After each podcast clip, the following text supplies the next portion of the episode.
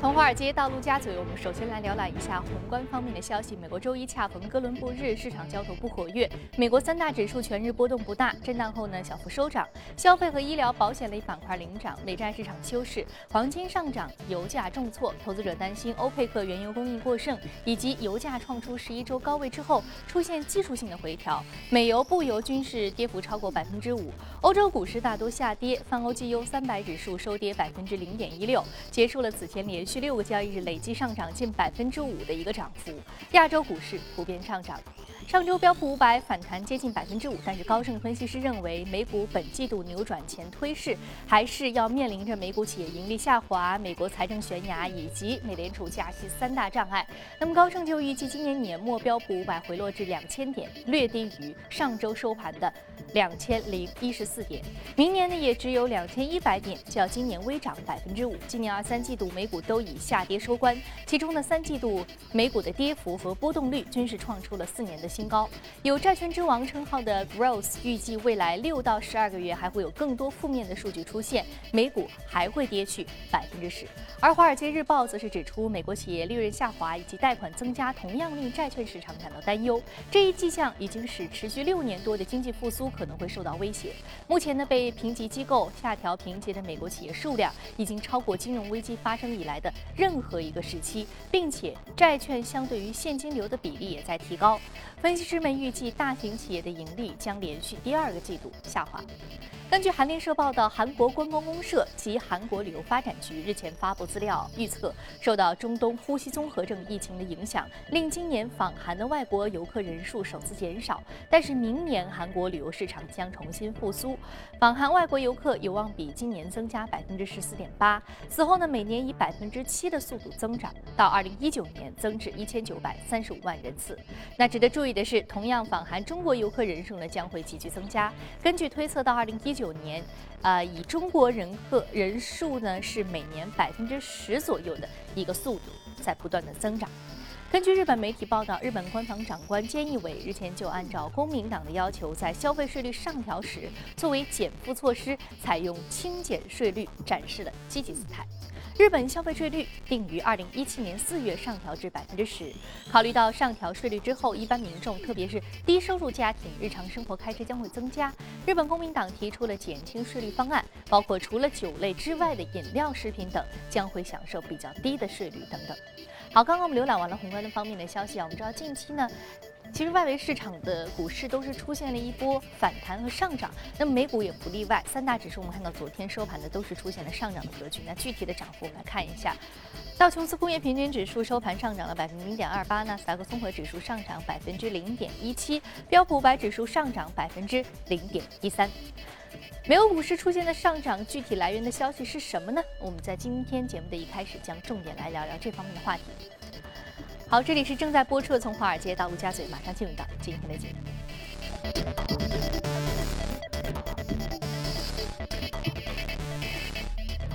好，今天我们请到现场的嘉宾是来自于国泰基金的基金经理吴向军先生。吴先生，早晨好。早上好。嗯，我们知道近期呢，尤其是昨天啊，我们看到上周五欧洲股市是创出了从一月到现在为止最大的一个单周涨幅收盘。那么我们看到昨天晚上。美国股市三大指数也是出现了一波上涨，而且我们知道中国央行也是出台了一系列的宽松政策。那这样的一个刺激之下，是不是我们有理由相信啊，全国的，包括这个全国的这个股市，也包括包括这个世界范围内的股市，尤其是在外围市场，将会持续现在的一个呃上涨的格局？呃，我觉得我一直是比较看好，尤其是美国呃的股市，呃，最近一段时间呃。美呃，美国、欧洲股市都有段有有比较多的波动了。那么，首先是在中国的这个经济数字不好嘛，造成了一定的这个担忧。另外呢，像大众呃这个汽车出问题，也造成整个欧洲市场啊，后来传染到美国市场这么一个呃比较大的风波嘛。但是风波总是会过去的。那么呃过去呃几天呢，尤其是呃中国的国庆呃以以来这几天呢。呃，中国呃政府会有这个大规模刺激经济的这种传言呢，呃不绝于耳。另外呢，像大众的这个消息呢，也逐逐渐就过去了，那么造成了市场呃普遍的反弹。那么这单周的反弹呢，就是呃全呃这个全球范围内都比较大，包括股市的反弹，也有大宗商品的反弹。呃，像呃前一一周呃前一两周比较呃跌得比较凶的格林科尔，最近的呃这个反弹幅度近一倍左右。那么大众呢有一定的反弹。那么前一段时间，呃美国呃受压比较严重的像这种呃生物制药的板块，呃反弹也非常的剧烈。嗯，所以我们看到近期的这个板块的一个持续的一个大规模的反弹啊，主要是因为前期跌的太多了吗？呃，一个是前期跌的比较凶，呃，比较猛，呃，另外一个呢，也是呃，以美国为首的这个国家呢，呃，经济情况比较好，大家没有真正的担心。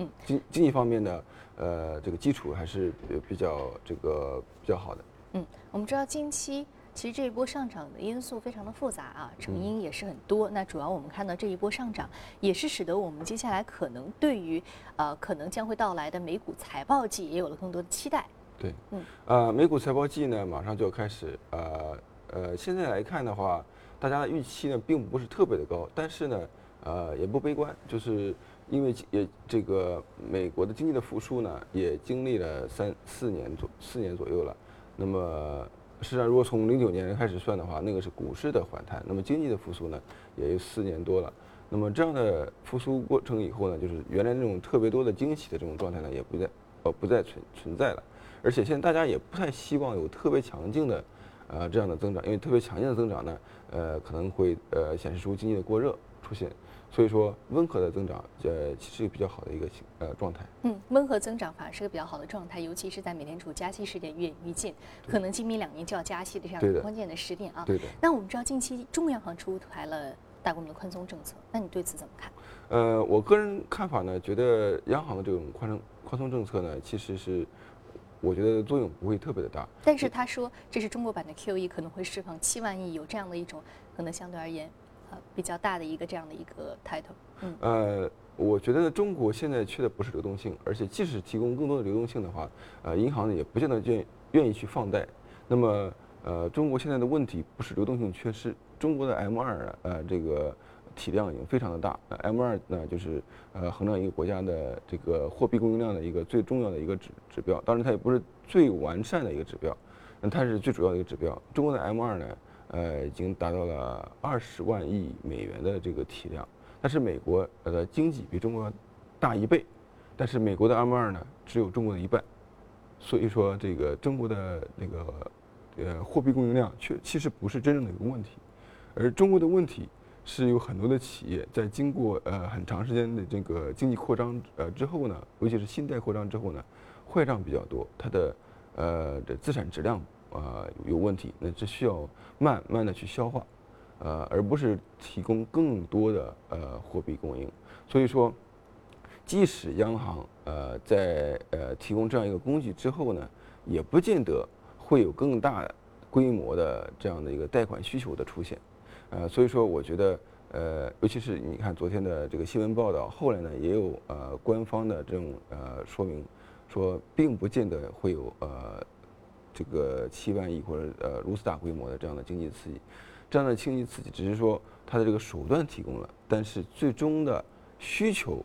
需求端还是由这个经济自己来决定的，这跟以前不一样，以前呢就是经济的需求很旺盛，那么央行有很多管控的方法。包括存贷比啊，包括其他的方式，现在存贷比也取消了。那么各种各样的管控方式呢，就是渐渐的取消了。但是下面的这种呃真正的经济的需求啊，还是呃没有那么强烈的。嗯，所以说你认为现在很多的企业是它自身需要去内循环调整，需要需要像用中药的方式，慢慢的它把它本身的一个顽疾给它治愈了。就不光是企业本身，而且是银行，因为呃呃银行的它这个贷款。往外放贷的动力不足，因为他觉得可能优质企业、优质优质的贷款的对象不不够多，那么它可能就是这种息贷的这种呃状态比较状态比较多。那这种情况下，央行即使提供了给他很多的这个流动性，他也未见得愿意放出去。嗯，所以说本身这个银行系统，呃和企业之间啊很多的这样的一个提供贷款的这样一种比例和意愿，似乎。是非常重要的，这比多少的流动性似乎而言要比对于企业来说是更加的重要。对，在现阶段来看是这样子的。那么，呃，所以说我们不能把现呃以前比如几年前经济非常好的那种情况下的贷款有总量控制的这个情况，移植到现在来看，那么给出了现在这样的一个工具，能够多少多少万亿的这样一个增加流动性，这实际上是不对的。嗯，那我们可以这么看嘛，就是说扩大这样一个呃流动性的话，对于整个宏观经济来说，尤其是能够去对于接下来可能美联储加息的这样一个非常重要的一个节点来说的话，会不会有一些益处呢？有一些对抗这样一个可以对冲掉一定的风险？呃，我觉得美联储的加息对中国的负面影响应该是不是很大，或者是或者很有限的。那对于资本外流呢？对于资本外流，这是有可能的。那么，呃，但是呢，如果说中国真的大规大规模进行 QE 的话呢，也会对中国的币值，呃呃，造成一定的负面冲击的，也会造成一定的这个资本外流的。所以说，归根到底来看的话，还是要看中国的经济的呃这个根本情况。那么，如果经济不好的话，你刺激呃这个呃货币的呃泛滥，也会造成这个呃货币的这个贬值的压力的，这是一样的。嗯，好的，非常感谢吴向军先生对于宏观方面目前给出了一个精彩的点评。那接下来我们通过盘面了解一下隔夜领涨的板块和个股分别是什么。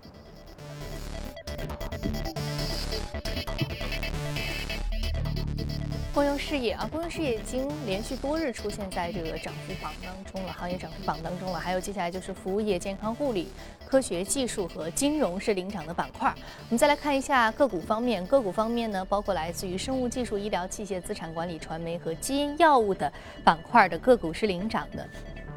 那今天我们要重点说一说的是医疗器械，NovaQ Limited 是上涨幅度百分之二十三点一二，目前的价格是二十五点八八美元每股。著名的肿瘤制药商，也是一个核心技术的突破，使它的这样一个。股价出现了隔夜的一个大规模的上涨，可以这么说。呃，首先我们看到这个行业涨幅榜，其实可以看到各行业的呃涨幅呢，就是比较多的涨幅，其实也都不太多的。这主要是因为美国的这个季报季呢马上就要开始了，在季报季之前呢，这个一般都有信呃信息的静默期，就大家没有什么真正性信息，都等到季报再发布嘛。所以说呃现在没有什么真正的突出的板块啊，或者是公司的这个上涨，那么。呃，我们看到涨幅榜前五名的个股方面呢，也有三只是跟医药相关的，那也跟这个前期的医药板块的受压比较严重有关。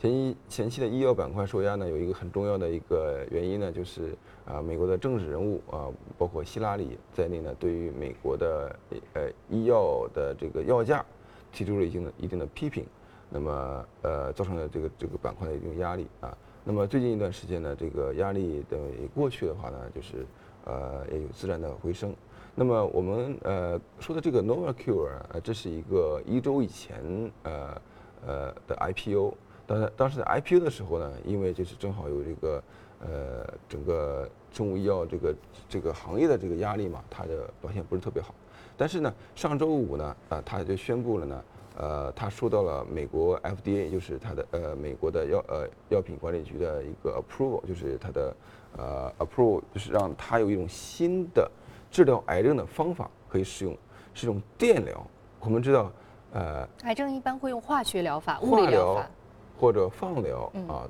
但是呢，它发明一种新的方法，叫电疗，就是用这个呃电波的这这个来回刺激，呃，这种微小的电波的刺激，呃，来治疗啊癌症癌症肿瘤。那么呃，FDA 哎，美国 FDA 就是药食品药品管理局呢。呃，是呃允许他这个在一种脑瘤方面使用这种方法，而且这种方法已经证明呢，跟化疗配合使用的话，它的疗效是比较明显的。就这个呢，是一种呃全新的治疗肿瘤的方法。那么现在是从脑瘤开始进行突破，以后是不是有在向其他的肿瘤方面啊进行呃这个拓展的呃这个可能性？大家也是拭目以待的。就说这种呃这个公司呢。呃，这个上市以后，现在这个估值呢，也是呃，在最近几天呢，呃，股价呢上涨也比较明显，呃，现在估值只有二十几亿美元，呃，所以说，呃，这个如果说真正这个呃全新的这种呃肿瘤治疗方法，能够在呃更多的拓展到更多的这个肿瘤的这个治疗方法上中当中，这呃更多的肿瘤的种类当中去的话呢，这个公司的这个股价可能可能是这个上涨空间是非常非常大的。嗯。所以说，在接下来的一个肿瘤的这个治疗当中，我们可能会迎来一种新的方式，就是这样一种电极的疗法。对，但是这个呢，就是呃，由于太太新了嘛，嗯，大家所以说目前还首先还没有大规模的去铺开，更重要的是，甚至可能临床应用这方面还没有进行更多的一个。就是这个这个脑瘤的临床应用已经证明，已经证实，已经证实是有效的，已经受到了呃这个。已经过了这个实验这一关了，已经受到了啊美国的食品药品管理局的它这个呃 approval。approval。对，已经获得了它的这个准许。那我其实我很好奇啊，就是像这样的一个电击疗法，相对于化疗和放疗来说，嗯，它对于病人的这样的一种呃接，首先是接受程度，接受程度当中其实就包括两方面，一方面是它的费用问题，还有一方面就是包括它本身会不会有一些疼痛和一些痛苦的来源。就据我所知呢，它这个是用这个呃没呃就是没有创伤了，它是一种呃有点像这个呃我们呃就是把一些微小电极呢放在头上，呃它现在主要是做做脑瘤的，是用微小电极放在头上，也不需要插入，也没有不用开刀，不用做手术的这种。那么这电流的这个呃电磁波呢，呃这个来回的这种呃震荡对。呃，脑瘤一种，呃，就是没有疼痛感，也没有副作用，或者说是没有，现在没有看到真正的这种像化疗或电疗这种，呃，不，对不起，化疗或者放疗这种呃明显的这种呃副作用或疼痛的感的，而它的这个电压呢是很微弱的电压，所以说现在来看的话，这是一个比较理想的一种治疗方式。如果它的治疗的这个结果真正能够呃呃这个。呃，有很好的效果的话，现在的效果呢，它是对脑瘤结合放疗，呃，一起做的，呃，它的对于某一种脑瘤呢，它的这个呃生呃人的这个寿命提高到两年以上，呃，就是有呃比较明显的这种疗效。嗯，好，非常感谢吴先生给我们介绍了这样一种新的。治疗癌症的一个技术啊，电疗治疗癌症，尤其是治疗脑瘤，我们接下来对于这个治愈癌症的信心也是更加的有期待了。这里是正在播出从华尔街到陆家嘴，接下来另外一组最新的全球公司资讯。戴尔周一宣布将以六百七十亿美元的价格收购数据存储厂商 EMC。这笔交易呢是全球科技市场最大规模的并购交易，新的计算机巨无霸就此诞生。这笔交易打破芯片制造商 Avago 以三百七十亿美元收购博通的科技界并购记录。戴尔公司创始人迈克尔·戴尔称，戴尔与 EMC 合并之后，新公司将成为一家企业解决方案巨头。交易完成后，迈克尔将会出任合并后新公司的董事长兼 CEO。好，接下来我们再和吴先生来重点聊一聊这一宗震惊整个科技界的一个收购案——戴尔收购 EMC 啊。戴尔我们知道，之前他将自己的 PC 端做了一个整合。嗯，私有化了。那么现在他又并购入了 EMC 这样一个重要的一个存储厂商。他说了，我们要做的是企业这样的一个服务啊，作为一个服务业的巨头，整个转型变成了一个综合体公司。是是这样子的。呃，在呃，我们知道戴尔呢，在两年前进行了私有化，把自己退市了。呃，那么戴尔呢，是全球呃比较大的个人电脑的品牌。那么它呃，由于个人电脑的这个市场不断的萎缩呢。呃，戴尔呢，就是也在另辟蹊径吧。那么，呃，像戴尔也好像呃，HP、惠普也好啊，其他的原来这些比较大的个人电脑商呢，都在积极发展呃他们的服务器行业。所谓服务器行业呢，就是给呃企业用的这个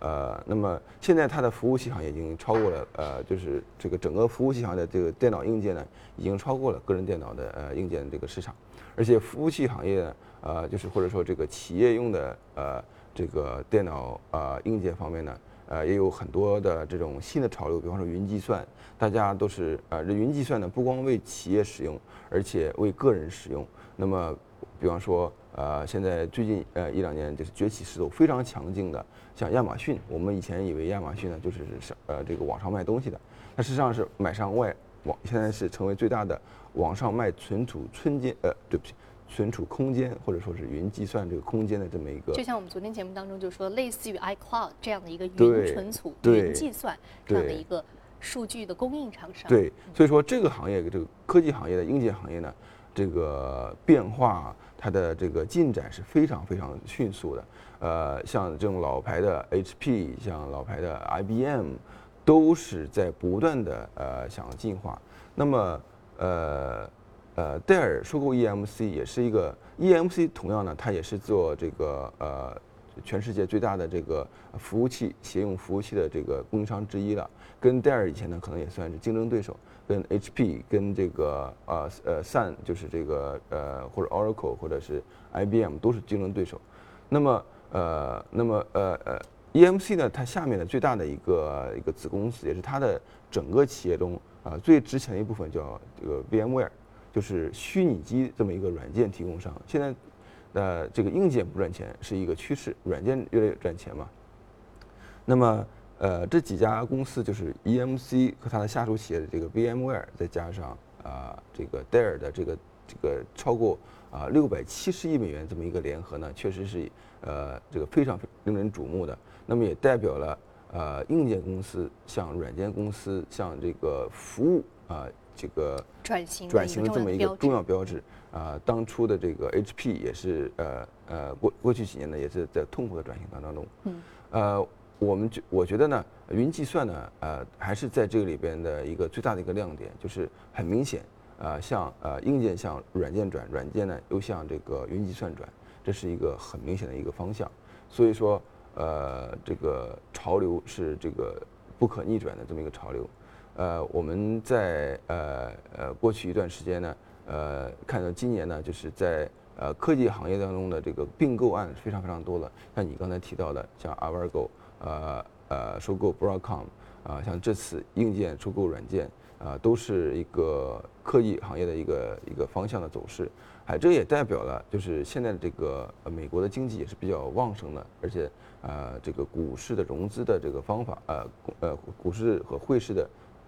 股市和债市的这个融资也是渠道比较通畅，也显示了一个牛市的呃一个表征吧。嗯，刚刚说了非常重要的一个趋势啊，就是硬件向软件转，软件向云储存来转。啊，我们知道就是说这样的一个大的趋势呢，不是不可逆转的。但在这个过程当中，并购、重组、整合，还有这个行业的一个结构的重组是非常。多的也是非常常见的，因为很多的企业通过这样一个手段啊，增添自己的这样一个技术的技术链条、生产链的这样一个扩增。那接下来我们就通过一个数据来了解一下，今年到底有多少宗并购案，其中科技有多少？那根据统计显示呢，二零一五年迄今全球已经宣布的并购交易呢是达到了二点一万宗，总的规模是达到了三点八万亿美元，较去年同期增长了百分之二十五点七，较金融危机爆发之前并购活动最活跃的二零零七年同期也是高出了百分之九。那有分析人士指出啊，今年全球并购交易有望超过2007年的4.2万亿美元，创出历史新高。那另外分行业来看，非周期性消费品行业的并购活跃呢是最为的突出，今年以来的交易总值达到了一万亿美元，位居主要行业分类的首位。那么科技行业并购交易规模增长是最快的，同比增长百分之二百七十五，达到了三千五百九十二亿美元。好，刚刚我们在说完了戴尔收购 EMC 这一宗非常重要的科技界的并购案之后呢，我们再来了解一下其他的科技公司。Facebook 周一宣布将测试几项新的广告功能，以允许用户通过 Facebook 应用直接来购物。业内人士称呢，Facebook 此举将使得公司进一步迈入电子商务市场，从而与 Amazon 等零售商一较高下。当前通过手机购物的美国用户的数量呢，其实并不多，移动购物占整体零售销售额的比例还不到百分之二。而 Facebook 则希望把该过程变得更加的流畅，从而赢得更多的广告营收。特斯拉首席执行官马斯克日前呢，在社交网站发布消息称，特斯拉将于本月十五号发布针对于特斯拉 Model S 电动汽车最新款的车载操作系统 V7。新系统具有部分自动驾驶功能，可以协助用户在驾驶的时候控制电动汽车，并且指导用户停车。马斯克上月曾经表示，特斯拉目前的自动驾驶功能是针对高速公路和比较简单的道路，要实现完全的自动驾驶，还需要一至三年的时间。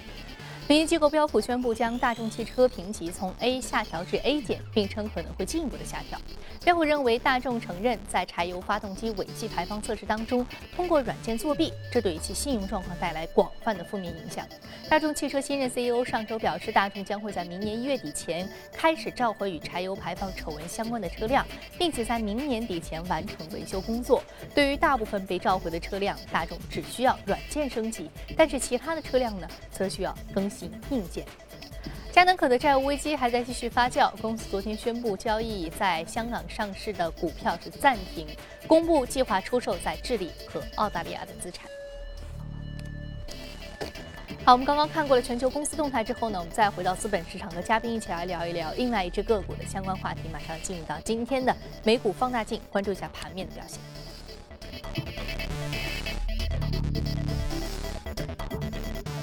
看一下这个 EMC 昨天的一个上涨幅度是百分之一点七六啊。那另外一个是这个 Activision 是游自呃游戏软件上涨幅度是百分之一点五九啊。今天我们知道这家公司有很多非常著名的